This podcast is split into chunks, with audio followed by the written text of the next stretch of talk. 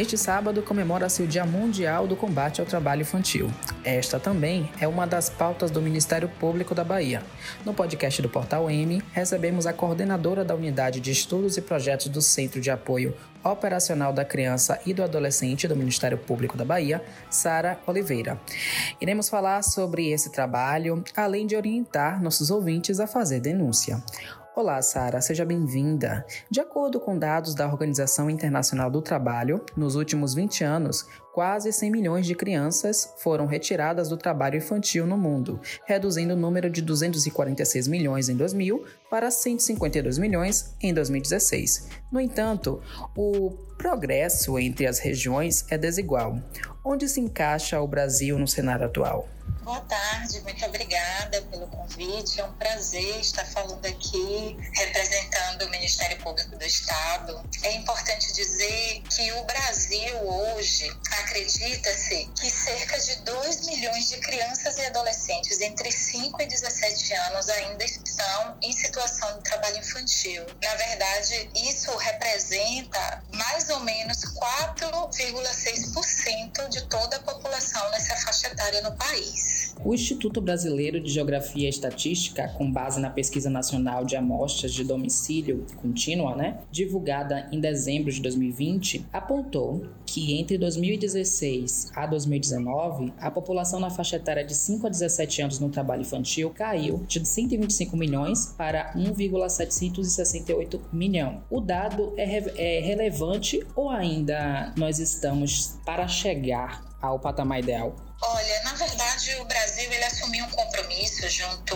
à OIT, que é a Organização Internacional do Trabalho, em erradicar todas as formas de trabalho infantil até 2025, né? E em 2021 tentar chegar a um patamar aceitável. Infelizmente, a questão da pandemia veio a prejudicar um pouco essa ação. Na verdade, os números eles ainda são muito longe da realidade. Né? Infelizmente, isso é um problema no Brasil em relação a qualquer tipo de violação contra crianças e adolescentes, assim como o trabalho infantil. Embora os números demonstrem queda, é, precisamos dizer que os números oficiais ele ainda são muito aquém do que é a realidade, né? Então a gente celebra queda, mas ainda assim a gente quer dizer que o trabalho infantil é uma violação muito invisível. Então o que aparece enquanto dado oficial ainda não projeta o que é realmente o número de crianças trabalhando, né? E todo o progresso que foi feito no Brasil em relação a isso, infelizmente está se perdendo agora com todo o prejuízo socioeconômico da pandemia, né? Com as crianças fora da escola também. Então, são questões que afetam significadamente esses números. Acredita-se que muito mais crianças estejam em situação de trabalho neste momento. Como reduzir ainda mais esse número? Olha, precisamos de políticas públicas de prevenção ao trabalho infantil, né, que, claro, perpassa por uma ação de apoio socioeconômico às famílias, é, expandir os programas de transferência de renda, pensar numa renda mínima agora nesse processo da pandemia e apoiar as famílias e adultos né, que compõem essa família para que possam estar acessando programas de geração de renda. É necessário que, primeiramente, a sociedade brasileira compreenda que o trabalho infantil é uma violação de direitos. Né? O trabalho infantil ele não é legalizado no nosso país, mas há uma aceitação, uma normalização por parte da sociedade. Então, precisamos também modificar esse olhar em que as pessoas acreditam que infantil é que quanto mais cedo a criança trabalha, mais ela vai se desenvolver. Né? E tem alguns mitos em relação ao trabalho que reforçam esse olhar da sociedade. Então, alguns mitos, por exemplo, como é melhor estar tá trabalhando do que estar tá roubando, justifica é, o porquê que as crianças podem trabalhar, quando na verdade é o contrário. Então precisamos que a sociedade veja as crianças e adolescentes primeiro como sujeito de direitos, né? E que essas crianças e adolescentes que são de uma camada da sociedade mais vulneráveis, geralmente crianças e adolescentes negras, né? Elas precisam ter mais opções além de trabalhar ou roubar. Né? São duas opções que igualmente são crimes, né? tanto trabalhar quanto roubar. Então é necessário que para as crianças e famílias vulneráveis no país, se existam outras opções né? Que não existam só essas duas. Além de trabalhar e roubar, qual seria outra opção, né? Escola de dia inteiro, escola integral, educação de qualidade, políticas de lazer, de cultura, direito a brincar, direito a brincar na comunidade sem estar vulnerável à violência, né? Praças públicas, equipamentos de lazer, nada disso essas crianças têm acesso. E aí fica parecendo que só existem esses dois caminhos: ou o trabalho precoce, ou infelizmente ser cooptado pelo tráfico de drogas. Uma das metas da Agência 2030 da ONU, Organização das Nações Unidas, do qual o Brasil é signatário, é eliminar as piores formas de trabalho infantil e erradicar todas as formas de exploração do trabalho infantil até 2025. É, Sara, com base nesses dados, nós podemos atingir este prazo previsto? Eu diria que é praticamente impossível o país atingir essa meta de erradicar as piores formas de trabalho infantil até 2025. Primeiro, que desde 2018 se há uma queda muito grande em investimentos no país de políticas de enfrentamento ao trabalho infantil, né, e fiscalização da questão das empresas para oferecer vagas de aprendizagem, que seria uma das políticas, assim como também verbas para fiscalização de trabalho escravo. Então, o país tem investido muito pouco em política pública, pensado muito pouco em orçamento para que isso aconteça. Né? Aliado à situação da pandemia, isso se agrava muito mais Fora que a lista das piores formas de trabalho infantil, ela ainda é quase que desconhecida pela sociedade, né? inclusive pelos governos, em alguma medida. São 93 piores formas de trabalho infantil em que nenhuma criança ou adolescente poderia estar exercendo aqueles trabalhos. Então, eu acho muito difícil, infelizmente, que o Brasil cumpra essa meta até 2025. Ainda temos muitos passos a serem dados. Na sua fala anterior, você acabou de falar sobre essa lista né, de crianças do, do trabalho infantil. É, Estima-se que 70% das crianças em condições desse trabalho atuam na agricultura principalmente na agricultura comercial e na criação de gado. Quase metade desse contingente trabalha em situações consideradas perigosas para a saúde e a vida. Qual o quadro atual do Brasil, Sara? Na Bahia, perdão. Então,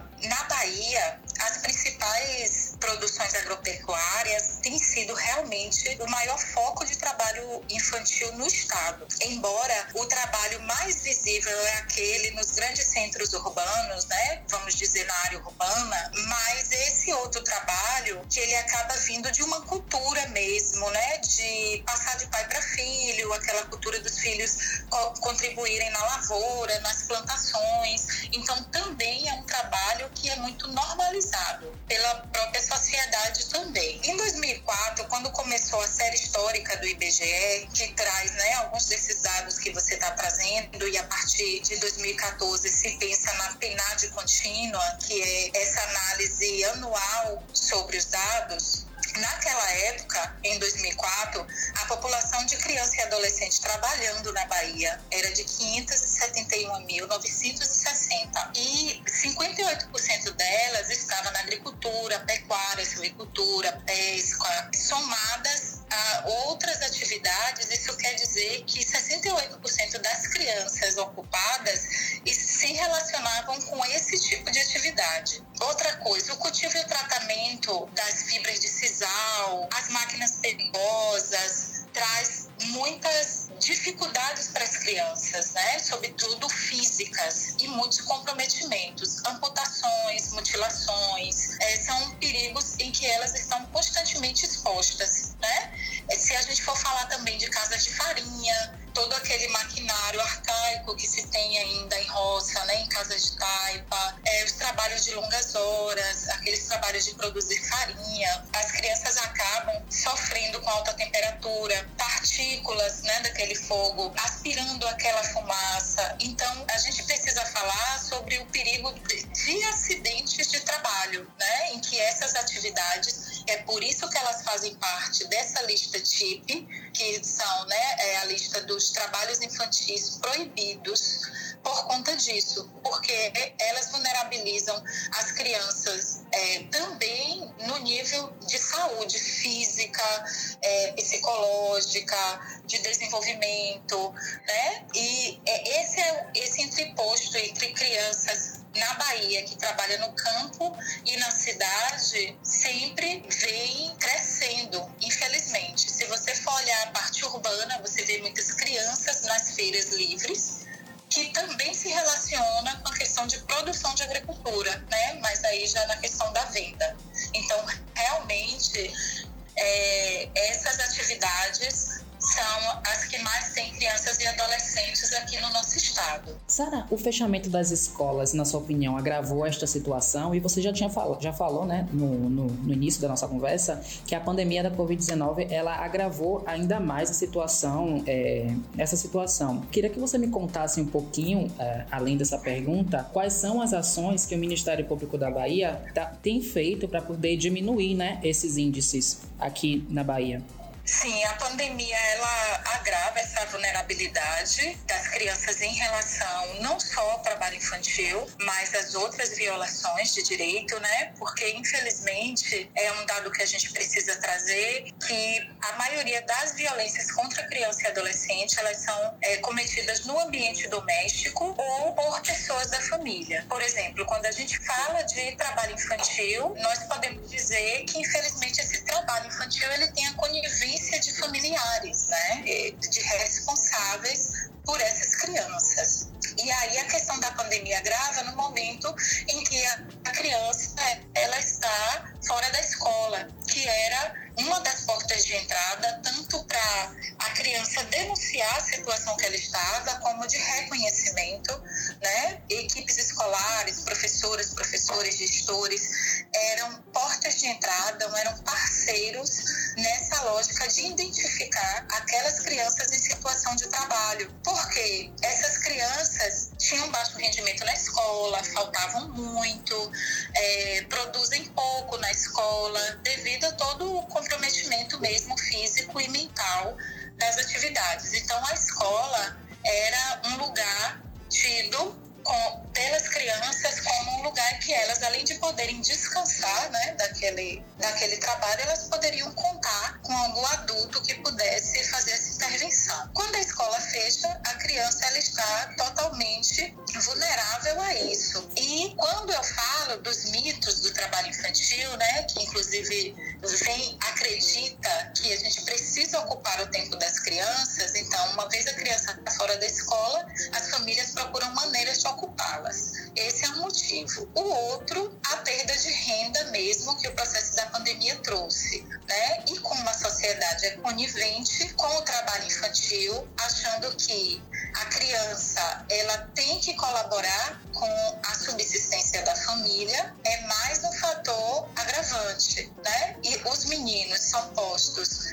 para exercer trabalhos na rua com vendas, né? Vendas informais, vendas de salgados, vendas de materiais e as meninas, infelizmente, acabam assumindo o trabalho doméstico ou nas suas casas de terceiro, né? Tomando conta de crianças, muitas vezes seus próprios irmãos, primos, vizinhos, né? Ou trabalhando mesmo em casas de outra família para contribuir nessa renda, né? Que o, os seus pais acabaram perdendo por conta da crise econômica na pandemia. Agora é importante a gente falar também que a, a pandemia ela trouxe uma crise humanitária, né? Assim, é onde tudo se agravou, inclusive o trabalho infantil, a medicância, que também é uma das piores formas de trabalho infantil. Em 2020 houve um estudo é, trazendo que as crianças fora da escola elas também não têm acesso a acompanhar as aulas online, né? Uma grande parte das crianças e adolescentes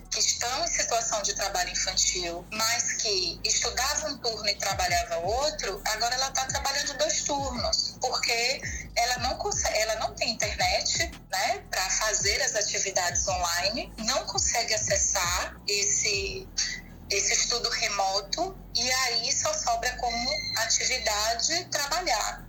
Então esse estudo ele traz um alerta sobre os impactos da, pand da pandemia na educação, mostrando que mais de 5 milhões de crianças entre 6 e 17 anos no Brasil não têm acesso à internet para acompanhar as aulas online.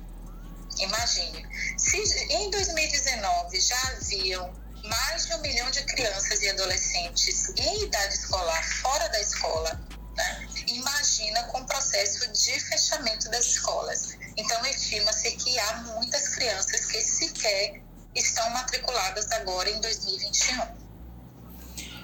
Quais são as, as iniciativas do Ministério Público para reduzir estes índices? E, na sua opinião, é, quais, é, quais em curto e médio prazo é, o Ministério projeta para o cenário do trabalho infantil na Bahia?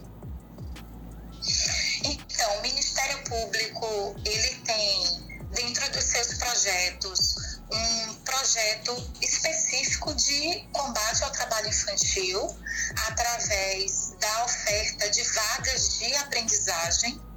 É uma parceria, na verdade, é um, um projeto multissetorial, é, né? porque tem o Ministério Público, Ministério Público do Trabalho, Secretaria de Educação, Secretaria de Saúde, Superintendência Regional do Trabalho, todos envolvidos na perspectiva de ofertar vagas de aprendizagem, né? fazer um trabalho é, educativo com as empresas, com os empregadores, para entenderem o compromisso com a política de aprendizagem. É, esse projeto ele faz um recorte específico para adolescentes em situação de vulnerabilidade econômica ou aqueles que estão cumprindo medida socioeducativa em meio aberto ou semi-liberdade, né? ou adolescentes que são egressos de acolhimento institucional.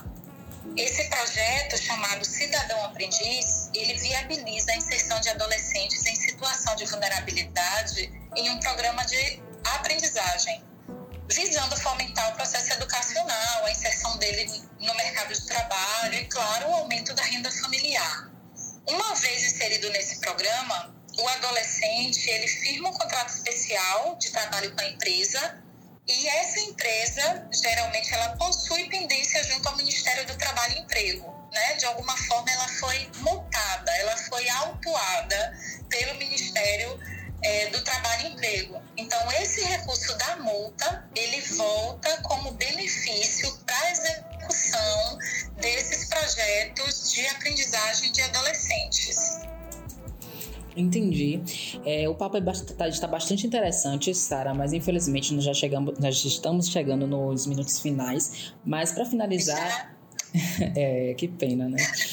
Para finalizar, eu queria saber de você quais são os principais avanços desde que o combate ao trabalho infantil entrou na pauta prioritária das ações do MP e em quais pontos ainda é preciso deflagrar ações para melhorar os indicadores.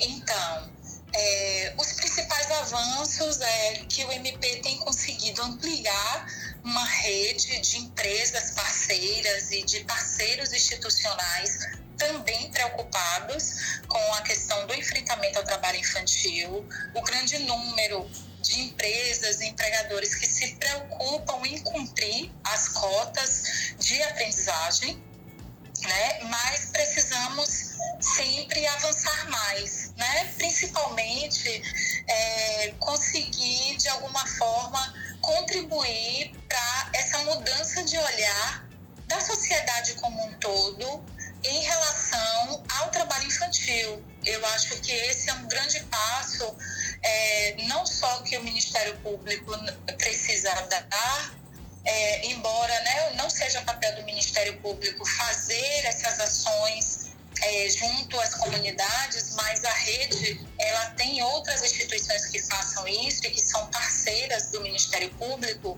que é estar tá diretamente em diálogo com as famílias, diretamente em diálogo com as comunidades, para que as pessoas compreendam os malefícios do trabalho infantil, para que as pessoas conheçam a política de aprendizagem, né? para que é, é, governos, que os municípios eles também coloquem em prática ações de prevenção.